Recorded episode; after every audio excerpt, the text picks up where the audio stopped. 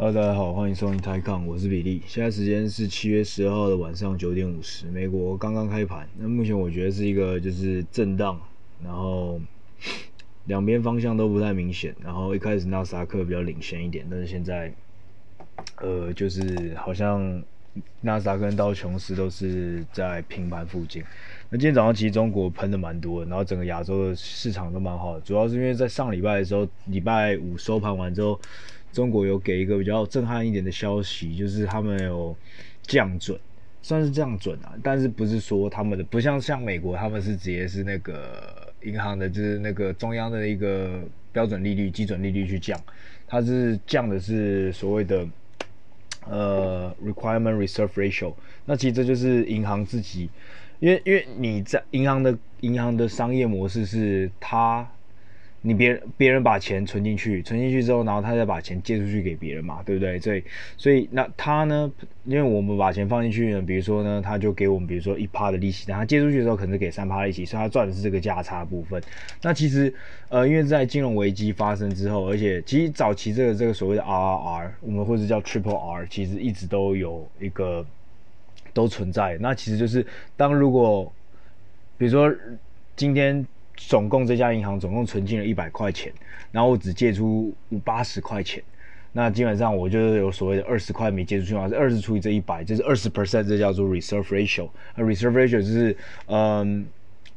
就等于说这个 buffer 有点像，有点像是你的 portfolio，如果是你的投资组合，你一个 cash，你一个一个现金的概念，就是当做是一个，你的你的，如果你是一百块完全借进来，一百块完全打出去的话，那就代表说你是完全的一个 fully invest。Fully invested 完全投资的一个概念。那基本上在金融危机之后呢，在大部分国家都有把这个最低限度的这个 reserve ratio 有提高。那所以，嗯，像银行，像美国基准，我没记错，应该都十五。美国银行应该是十二还是十五？反正反正每个各国的银行都不太一样。那在最近的，因为呃，在零八年的金融危机之后，其实大家对这个标准要求都变高了，然后。那在中国自然而然本来就是以比较严格为出名啊，那所以其实，嗯，这个 reserve ratio 就是其实有影响到说说银行可以把钱打进这个金融上，或者把钱，因为钱如果你存进去，那银行限制说不能借出来的话，那基本上这个钱就是锁在银行里面是一个死的死的死钱，它就没有在这个整个这个金融市场甚至整个经济体系里面去流动。那如果这个钱是死钱没有流动的话，那同时呢，它就没办法达到它其实。呃，能够最放大它的作用。你们要知道，如果今天呃政府放多放一块钱出来，只要这一块钱有办法流进这个呃流流流进这整个金融体系，甚至是最后流进这整个那个实体经济的话，它的放大效益通常是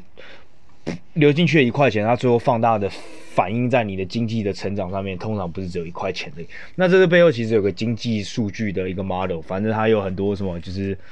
类似相关，比如说最低一减掉最低的 reserve ratio，就是银行最低可以存多少钱，呃，最最最高可以借出多少钱，然后然后再乘以其他的这个，比如说现在的 investment rate 等等的，反正它这个复杂模式。但是各位一定要知道，在通常银行放一块钱，呃，中央放一块钱出来的时候。通常回馈到社会上，或在社会上提供到正向的影响，通常会大于一块钱，就是基本上在 GDP 上面的影响是大于一块钱。那这是一个比较被比较比较比较专业的一个经济分析的数据啊，和那个一个一个 model，所以我就也不需要再特别多讲。那反正呃，我今天也是要讲一个稍微类似也是比较复杂的东西，那就是承接我上礼拜有跟各位提到的，就是我们要用这个所谓的。这个赌球的一个一一个模式来稍微探讨一下，了解一下选择权到底是干什么的。那其实最近我觉得算是运动一个还蛮大的，蛮大就蛮狂热，因为其实在过去半年。你看欧美，因为现在因为疫苗都打完了，所以其实所有的大型比赛全部都回到了人们人们正常的生活。你可以看到，就是刚结束了昨天的欧国杯，那英国输了嘛，然后在英国办的，你可以看到，干英国虽然疫疫情最近前阵子又变严重了，然后现在很多国家又开始对英国要限制入境了，但你可以看到其实。因为在他在这些人民相信疫苗的这个前提之下呢，他们觉得打完疫苗之后，那在前半段，在那个所谓的 Delta variant，就是这个这个 Delta 的一个新型病毒出来之前呢，确实有控制下来，然后也有看到所谓的这个这个就是 efficacy rate，就是这个疫苗针对这个旧型的这个。这个病毒其实非常的保护率是非常的高的，那也有看到当地的其实呃每日新增的一个案例每天都在这往下降，所以这也是他们相信说这个疫苗是真的有达到一个保护的作用，所以其实在过去两三个月，欧美呢这几个国家就是施打率已经比如说都有来到六成以上的国家，基本上都慢慢在开放，那你可以看到他们的运动。这个娱乐场场所基本上是可以看到是全满的，尤其像棒球这种开放，棒球跟足球这种开放性的一个环境，你可以看到基本上没有人在打口罩，而且虽然说我开我猜一开始都还是有规定稍微一些社交距离，但是我猜最近这一两个月已经基本上没有什么人在管的。那我觉得 NBA 如果你去看 NBA 的话，你会觉得说可能还稍微有在管制，就是你可以看到某些场，尤其某些主场。因为他们基本上是要符合当地市政府或当地州政府的一些规定，所以其实，在明星呃季后赛快开快开打之前的时候，呃，我听说拓荒者是全全联盟三十队那时候唯一一支球队还是没有主场球迷，还是不能进去看。然后那时候那个 Damian Leader 跟那个 CJ McCollum 都有在呃 Twitter 上面抱怨过这件事情。那就看到基本上和所有州政府都不一样，然后呃，包括市政府可能他们的市政也会不一样。那你就跟所以所以所以它会影响到它在一个观众的进场人数。那我觉得最主要是因为篮球还场馆还主要是在室内啦，所以所以所以有些。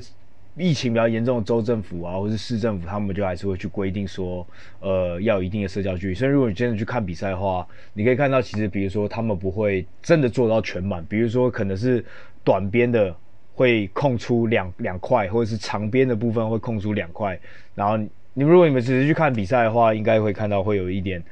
类似类就是知道大家说他们还是有在隔，但是如果你去看棒球的话，干那个是塞爆的，那完全塞爆。然后你看有些地方，呃，虽然看外野好像外野好像没什么人，那干那绝对是因为那个球球对现在是比较烂球队，又是百分之小市场球队，所以本身那个球迷就比较少。但如果你看像那种道奇、洋基，干是坐满坐到爆的那种，你看到没有人在戴口罩，然后都在狂喝啤酒这样子，所以呃最近。基于运动来说，其实我觉得刚好台湾这时候发生疫情，但是也刚好有那么多的运动可以让台湾人，就是可以让我们一起去来观赏，所以我觉得是还是一件好事啊。嗯，就是至少你不会没事做，然后因为你隔天要 work from home 嘛，所以其实你就算早上昏昏沉沉也没关系。所以像欧国杯很可惜刚结束了，那我看台还应该台湾还是蛮多人支持英国，所以也是蛮爆的。然后在 NBA 也快进到尾声了，所以基本上。如果这场运动没的话，可能接下来大家能看就是，嗯，不知道中职什么时候会回来，但是可能就看一看，就就基本上升棒球啊，美国美国的大联盟跟中华职棒了，呃，跟那日本职棒这样子看一看，懵垮懵垮了，那也没有办法。但是在那之前呢，反正就是因为这两个礼拜因为有很多运动，所以其实在台湾，而且又困在家里，所以应该大家也有也有一些朋友有可能有再去。小赌怡情，在买这种运彩。那我其实上礼拜有稍微提过说，那时候我在看运彩的时候，我在玩运彩的时候，我其实发现说，其实它跟选择权的感觉有一点点相像。那我今天就来稍微 break down，就是把这个选择权这个东西拆开来跟大家解释一下，选择权到底是什么东西。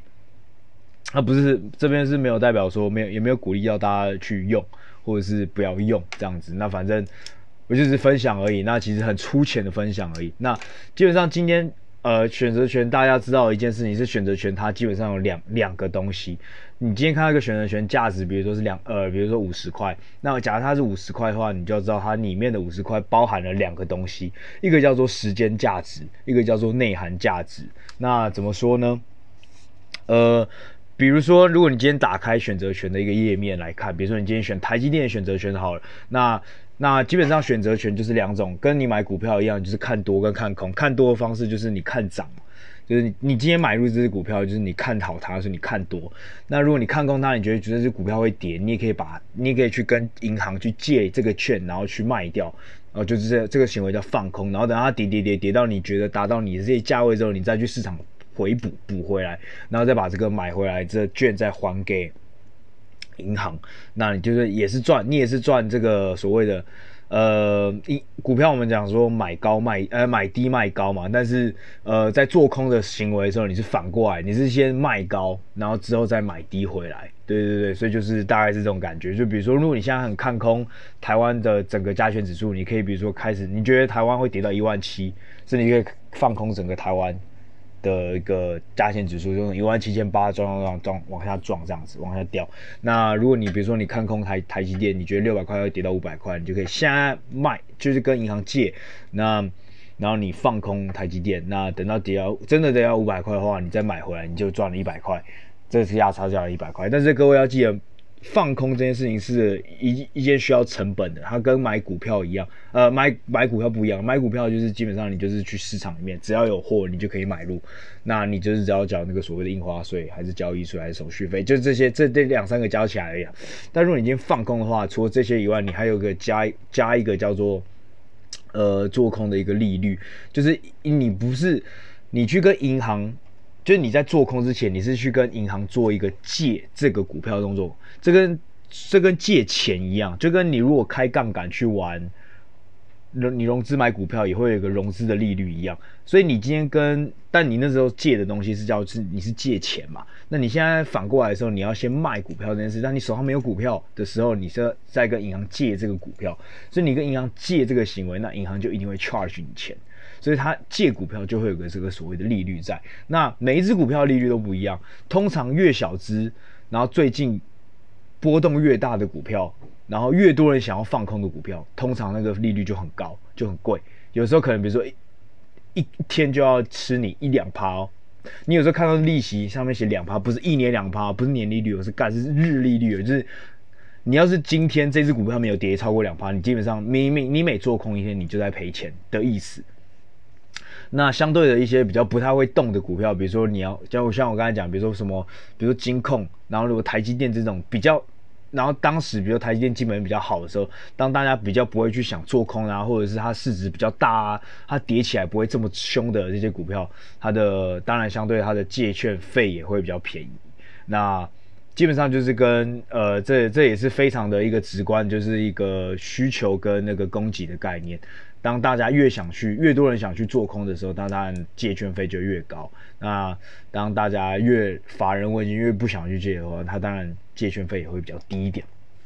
好，那所以这是做多跟做空。你看好一家公司，你就去买进；你看好看坏一家公司，你就放空。所以基本上做股票只有两种，一个就是这所谓的方向就是这样子。那选择权呢，它的。这个概念里面呢，你如果把选择权打开来一个页面来看的时候，你就会看到说，OK，比如说，好，我再拿台积来做做例子，你觉得台积电会涨到六百十六百一十块以上的时候，你就可以去买入呃六百一十块的价位的的选择权。那什么意思呢？就是当就基本上你假设我们是用一周一周为单位，就是比如说这个选择权可是下礼拜到期的话，如果现在的股票现在的台积电现在是六百一十块，当你当你去买进，因为你觉得可能会涨到六百三嘛，那你就觉得你就可以买进一个叫做六百三十块到呃，就是到期日当天它可能是六百二十块的股票，呃，六百二十块的 call，就我们 call 就是看多选择权，你买进六百二十块的 call 之后，如果到期当天它如果涨到六百三十块，那你就要记得。你你买到哪个档位的那个扣买到哪个哪个价位的那个扣股票当天收盘的时候要在那个价位之上，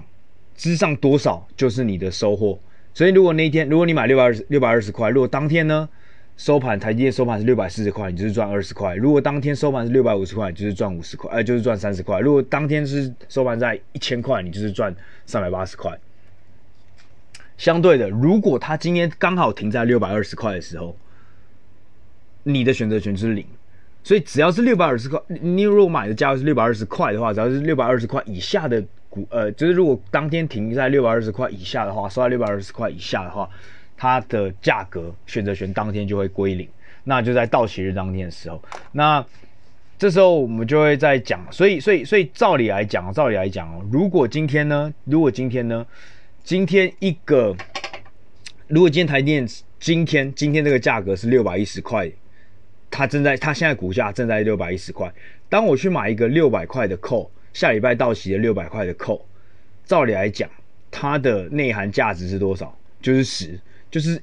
因为现在的股票现在的股价是六百一嘛，减掉我现在我当天到期我只要六百块的话，呃，我的这个我的这个扣就会有价值，所以照理来讲，这个内涵价，这就是所谓的内涵价值，就是现在的价格减掉这个选择权的行使的价格，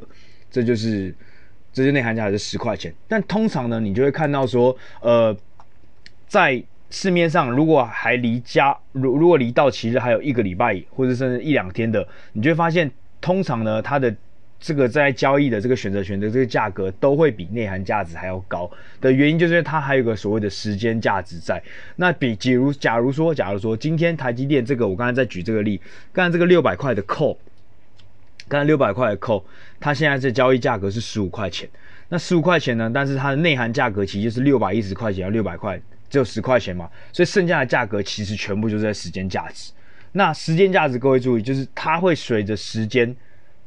越越靠近到期日，时间价值就越来越往下掉。嗯，为什么这样子呢？因为当我觉得，当我今天在看好一只股票的时候，那或者说我离这个到期日越远的时候，到期越远，这中间，比如说到期日。五天差五天，跟到期日中间差三天，光这差这两天，可能就会发现一些我无法预期，或者是原本有预期，但是一直没有发生的事情。就是当我买的当天，或者是现在这个选择权离交离到期日越远的这个这段时间越长的时候，它可以发生的事情就越多。可以发生的事情越多的时候，它的不确定性就越大。不确定性越大的时候，它的波动性、隐藏波动性就越大。那隐藏波动性越大的时候，就会让这个选择权的这个时间价值变更大。所以，当的当你这个时间一天一天的往这个到期日逼近的时候呢，你就会发现时间价值一天一一一点一滴的往下掉的原因，就是因为你每少一天。你不确定事情会发生就少一天，所以它就一直一直往下掉，一直往下，一直一直往下减。所以你就会发现，你买越远之后到期，就是说，比如说我买下礼拜到期，跟买下下礼拜到期，跟买下个月到期，跟买下一季到期的台积电的同样是六百一十块的扣，你就会发现下一季的比下下比比比比下比下个月的还贵，然后又比下下礼拜还贵，又比下礼拜的还贵，那甚至比明天到期的还贵，这样子。那在台湾呢？选择权到期是每个礼拜三，那呃那个什么呃美国好像礼拜五，那美国的 VIX 到期就是在芝加哥交易所交到期的日期也不一样，所以如果是我们这个所谓的选择权到期有分周选，就是每一周到期的周选，那还有月选是每月到期的月选，跟季就是每一季才到期，那它就是只会有三六九十二月的，比如。九月三十或者十二月三十一，然后有些是月中，比如说十二月十五这样子。这些这些这些特定日期，那每个交易所都不一样。那你就会发现，基本上离现在到期日越就是离现在到期时间越久的，它就是呃它越贵。那越贵的原因，并不是因为内涵价值很大，因为杯杯东西六百二十减掉六百六百一十都是十块钱，但是因为就是因为我离的时间越远，我可能。台积电可能涨的是幅度就越大，那这个因为我们在玩这种看远远方的这种这种感觉，都是大家有一个叫做预期的价值，那所以时间越久，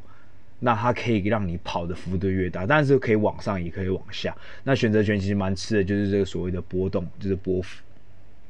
对，所以这就是这样的概念。那为什么会我我会说，其实跟时间价值跟呃这个选择权跟这个买这个。下这个运彩有点像呢，呃，第一个其实就是，嗯、你会发现其实它有时间价值，就是如果今天第一站都还没开始打的之前，去买，像像我最近买，我买我自己买，比如是公路四比三或者四比二赢球的话，那一场当公路一场就公路跟太阳一场都还没打的时候，这时候选择权是最。它的时间价值可能是最贵的，为什么？因为我每打出一场之后，我就有一个结果；我每每有一个结果之后，我的可预期性就变高了。不论是公路输一场，还是太阳赢一场，我的赔率都可以因为那一场表现、那一场比赛的结果而去做调整。所以这就是，比如说，如果今天台积电我去买下一季跟跟下一个月的会到期的，那因为我在。下一我如果是买一个下一季才到期的东西，因为它可能，但是我可能台积电下一个月就发生一个，比如说很重大，比如说我突然，嗯、呃，我突然提出了一个，呃，一百亿美金的一个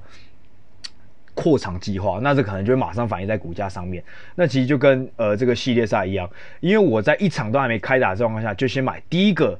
的选择权，我就买，比如说公路最后四比三获胜的时候，但因为第一场的表现都还没表，都还没打出来，所以我可能会花很多，花一部分的冤枉钱再买在那个时间价值上面，因为我等于说，我不得我我连第一场的，因为越有越越有多的事情发生，然后越靠近那个到期日的时候，我的状况就越明朗嘛，那时间价值就越少嘛，所以比如说这样讲哈，如果公路。如果我如果我同样是买系列赛四比三公路的话，那如果第一场如果第一场公路输球了，那你就会发现，呃，我第一场之后第一场结束过之后，我再去买公路四比三，我的赔率可能就会比我一开始还没打的时候还要买的好。对，所以就是我如果当下再再去卖这个我手上这个 option 的话，我可能就赔钱了。嗯，各位懂这个概念？或者是或者反过来，或者直接这样讲好了。如果我今天买公路四比三的话，但是太阳第一场就赢了，你觉得那四比我手上这公路四比三的价格还会跟我还没打第一场比赛的时候一样的等价格吗？我手上这个手上这张乐透，手上这张彩票，如果在想要在二级市场卖出去，想要卖转卖给别人的话，一定会比我一开始买的价格还要低。所以就是这样子。所以当它这个事情发生了，时间价值它甚至会影响它的内涵价值，就是这样子。那第二个我觉得更像更像就是呃。它有一个所谓的档位的概念，就是今天选择权跟股票玩的方式最不一样，甚至跟期货，大家可以跟你们讲，呃，选择权其实有三个东西，它叫方向、时间跟价格。那呃，期货基本上是方向跟时间，那股票其实讲真的，如果你不设定一个。如果你不完全不设定一个目标价的话，它只有方向而已。就是我如果是长期看好台积电，我就是看好，我就是进去买买多了，我就买了台积电，就放着就好了。那那它就一直涨，一直涨。除非你看错，因为台积电就假如之后过了三年之后，它完全被神创追赶，它就变烂。那这个东西你就是看错方向。那所以你今天要在股票赚钱的机会是什么？五十趴，五十趴，因为你只要做一个选择，看多跟看空。那再下一个是时间，期货，期货因为期货其实有所谓的到期日，但是期货也比较相对比较简单，我们大家可以再稍微的讲一下期货是怎么样运作的。那期货很简单，它也是买多跟买空，但是它有到期日，它比如说呃像台湾的台指期也是每个月呃也有周也也有周期。就是每周到期，但那个那个交投量比较小，所以建议都会，如果真要做的话，就会买呃每月到期的。那国外比如说那种道琼指数的期货啊，那呃 S M P 道指呃 S M P 指数的期货啊，那他们很多都是有月有有周的啊，也有也有月到期的，也有季到期的，所以其实都很多东西可以玩。那因为它有个到期日卡在那里的关系，所以有时候你看对了方向，比如说我看对了，我觉得台积呃，我觉得台湾，呃，我觉得台湾接下来一年内一定会涨到两万点，好不好？它一定会涨到两万点，但结果我买的期货到期是九九，比如说九月三十号到期的，那就靠腰，我九月三十号到期的期货。我就我就看多嘛，但是它没有达到我预期预期的价格，甚至可能还跌下来了。比如说我买今年期货的时候，它可能是一万，我是我是一万七千买进去的，结果我在九月到期的时候，它是一万六千九百九十九，我还赔了十十点这样子。但是离我的目标价他妈还有两千两，就是还有两千点这样子。那但是因为它已经到期，它九月到期啊，我就被嘎出场，然后那个那个部位就没了，就就在。我九月三十一到期被嘎出场，隔天它就开始涨，台湾干就连涨连涨两三根涨停，然后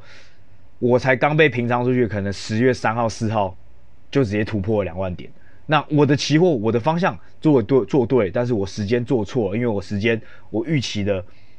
比我想象中的还要晚，有时候比我想象当中的早也有可能，但是反正呢，期货有所谓的再加了一个时间的一个概念进去，所以呢。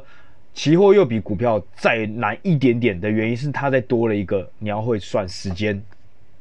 那最后呢，选择权就更难了，它还有一个叫做价格，那就是价格为什么？因为价格，期货你在买的时候，你不用买它，它不会到期的时候说一定要，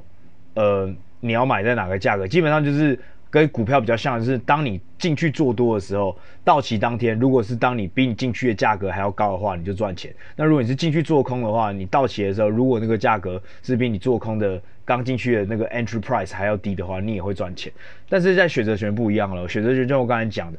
你们在打开那个页面的时候，你要去挑你要进去哪个档位哦。所以不止你要看对。你还要看到，就是比如说，如果是选择到这一周到期，还是下个月到期，还是下下个月到期的，你还要在这件事你买进去之后，这件事情还要在你这个所谓的到期日之间发生。比如说你你看好它会涨，那你看好台积电要涨到七百块，那台积电一定要在你比如说我买下个月到期，一定要在这个月内到期日之前涨到七百块以上，你才有可能赚钱。这是第二个时间，再来就是价格干。你就会看对，因为它现在六百块好，那它如果涨到六百九，你看对方向，你看错时间了，因为它也在一个月内涨，但你价格看错了，因为你买七百块，但它可能只涨到六百九，好，就算涨到七百块哈，你还是平，你还是平的，你你的选择权还是零的，因为你要高过七百块，你的选择权才会有价值，所以选择权有所谓的方向、时间、价值，所以为什么选择权最难的原因，是因为它有三个东西在里面。这是我自己的解释，它非官方，但是这是我自己觉得，我自己我自己我自己的想法。那所以如果你去看球的时候，你就会发现，干这个真的很干的原因，就是因为你在赌球的时候，你会发现赔率最低的是如果只低你只赌谁赢而已。这赌谁赢，因为真的太简单了，因为基本上你就基本上就已经五成了。那如果你只要偏向买稍微看起来赢面比较大的。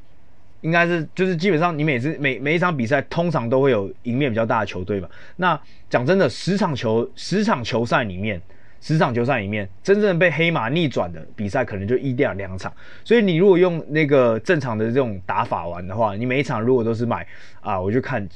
赢面大的我就下我就下赢面大。长期来讲，你应该是一直获利的。所以你就会看到那个赔率非常非常非常非常非常非常低。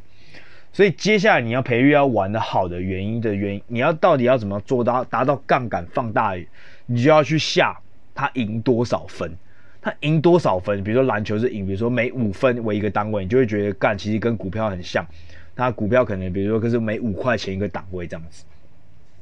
所以所以所以所以那时候干我就想说靠北，这真的有点像，就是你篮球，就是你比如说如果公路这一场。他赢了，他赢球了，我看对了，他赢球了。那第二场赢了，我也看对，我也是下第二场赢。但结果呢，他是赢十分，但我可能是买一到五的选择权，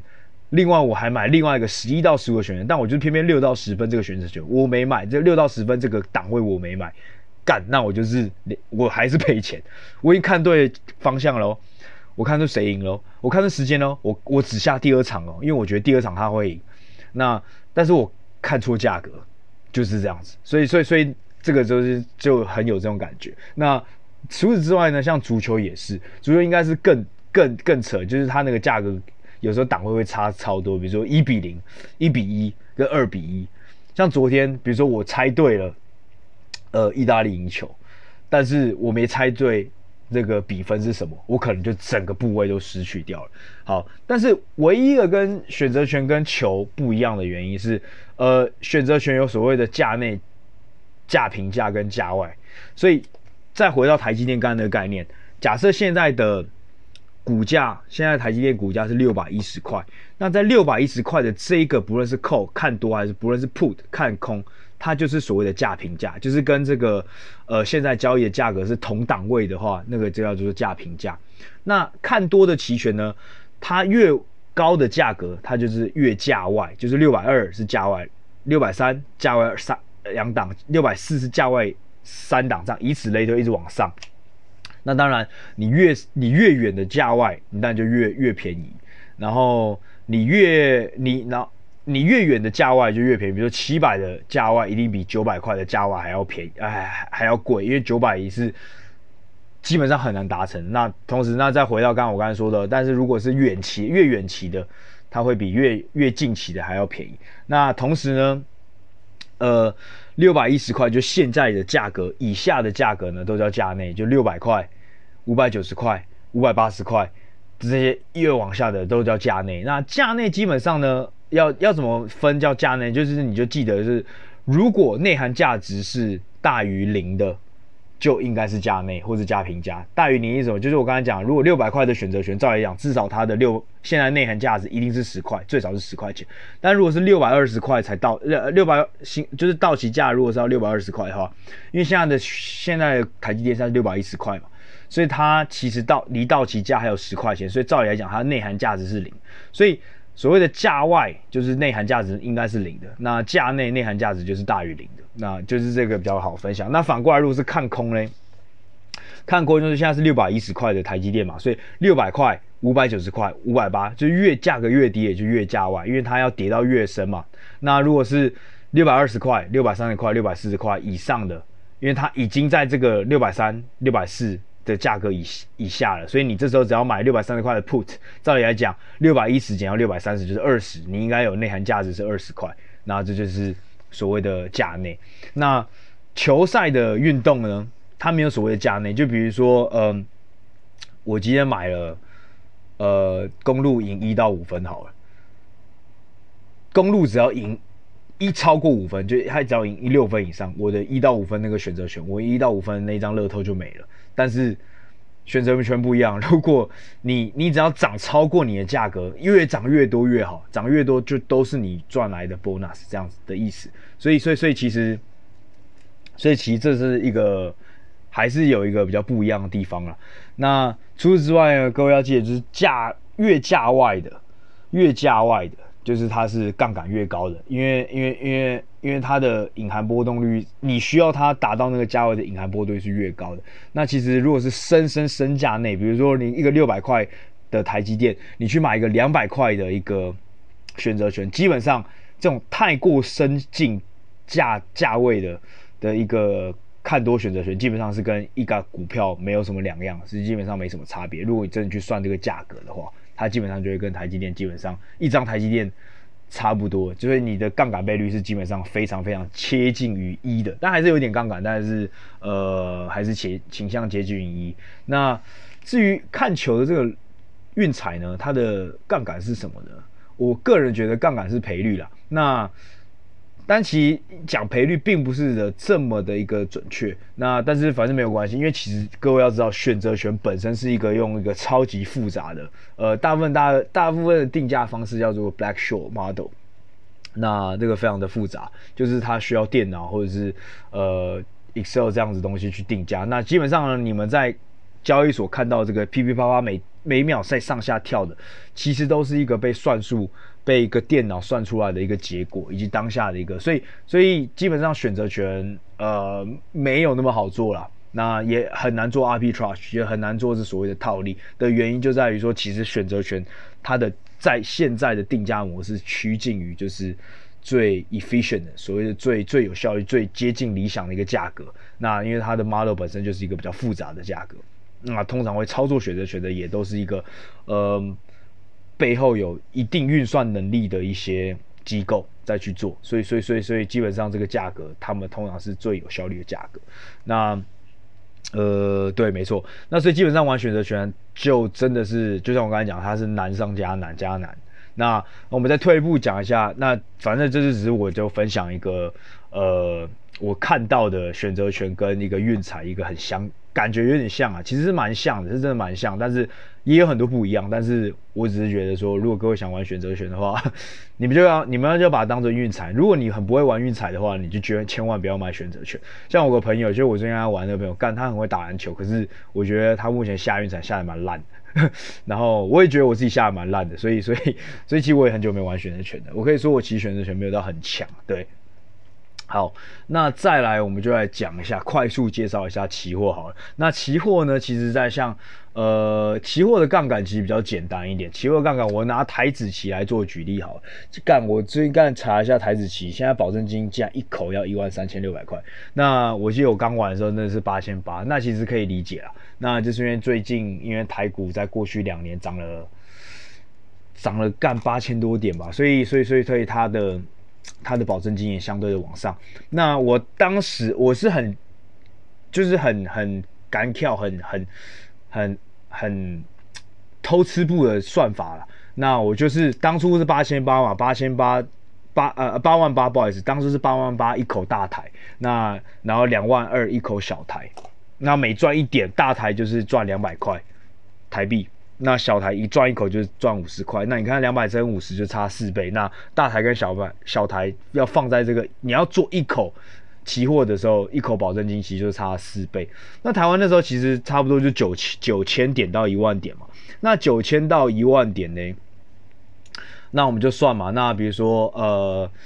对，那反正其实就是基本上就是你可以想象是九千。那因为台湾每股一千嘛，所以是九万。那九万除以我们不要说八万八，我们就用九九万就好了，所以基本上是一百，所以其实基本上一口大台期货呢，基本上就是其实就是呃一百分之一的加权指数，可以这样理解。那好，那今天我们就放大到现在，现在好，我们现在一万三千六嘛，呃呃十万十三万六，十三万，十三万六，十三万六是十三万六是一口一口大台，OK。那记得就是每你你只要你只要今天做多赚一点的话，就是赚两百块，OK。好，那如果呢今天呢今天的一万七千八是什么？呃，台湾在一万七千八八一万七千八百点嘛。假设明天涨两百点好了，那假设我昨天我今天收盘前有一个看多的一个部位，看多就一口看多台子期，那一万七千八涨两百点，我就算我就直接算它涨一趴好不好？我有点懒算，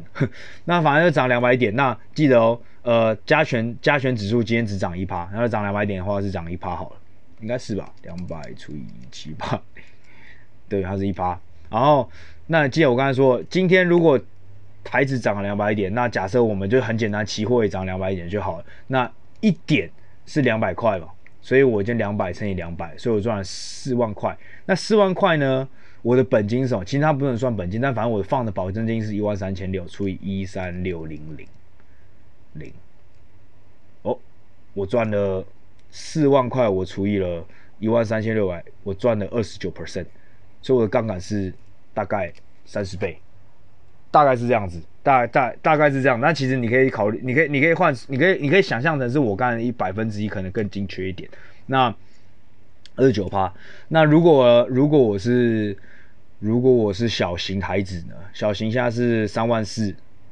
那三万四一样是涨两百点嘛？那两百点乘以，我记得我刚才跟你讲了，每涨一块钱，每涨一点呢，它是涨五十块，所以乘以五十，那我赚了一万块，一万块除以三万四千，也是二十九，所以他们两个杠杆基本上是一样的，只是 multiplier 是不一样。好，那如果呢，今天今天今天如果是用选择权呢？如果如果我用拿完全三万四千三万四千的那个。小那个小小型期货，全部的一口的钱拿去买一个，比如说一万七千九，因为我刚才说一万七千八嘛，一万七千八，那我说要涨到一万七千九嘛，那我我我说我收我我估计我收盘的时候要一万八嘛，那我就估计一下，比如说一万七千九，其实我可以下来查一万七千九现在的啊，干一万七千九现在档位是多少钱呢？各位请稍待一下哦。一万七千九，现在是五十三块，跟我刚才猜猜的差不多。我五十三嘛，那五十三照理来讲，如果通常涨到一万八的话，假我就假装明天到期好了，好不好？一万八，那让我保守估计它就是一百块，因为我是一万七千九，其实一万七千九选择权哦。今天它如果涨到一万七千九百零一。我的选择权只有一块钱而已，所以我先买五十三块的时候，其实我最少也需要我的指数涨到一万七千九百五十三，我才要打平。所以我就我预计是涨到一万八嘛，所以所以我就预计预计会赚一百，对不对？一万七千九嘛，那一万八，我目标价是一万八嘛，一万八减掉我的一万七千九就是一百，那一百七减掉我的五十三的话，应该我就是每股每我的每一口选择权应该是赚的大概快一倍。那记得。每现在选择权现在是五十三块钱，那台湾选择权跟小台一样，每一点都是五十，所以五十三乘以五十，所以现在一口的一万七千九是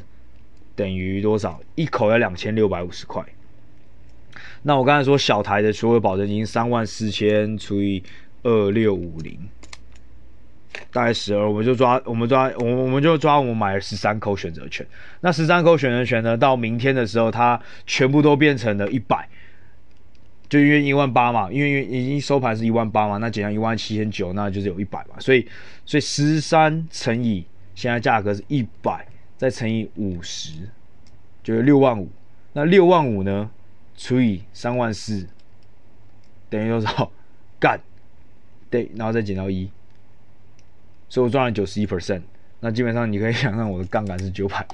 九百一十倍，对，大概是这样子，没错。有没有感觉到这个杠杆的威力？那这就是，呃，你看哦，如果今天大盘涨了一趴，那我做期货，我就可以赚二十九 percent。然后如果是做这个档位的选择权，我就会赚九十一 percent。所以你就可以知道说这个杠杆的威力在哪里了。那反正我是讲好事啊，当然讲坏事的话，就基本上你会。你会想哦，如果你今天做，如果你今天是看个多的话，那你期货基本上就是，呃，期货基本上就是会赔二十九趴。如果今天大盘跌一趴的话，你就会跌了二十九趴。那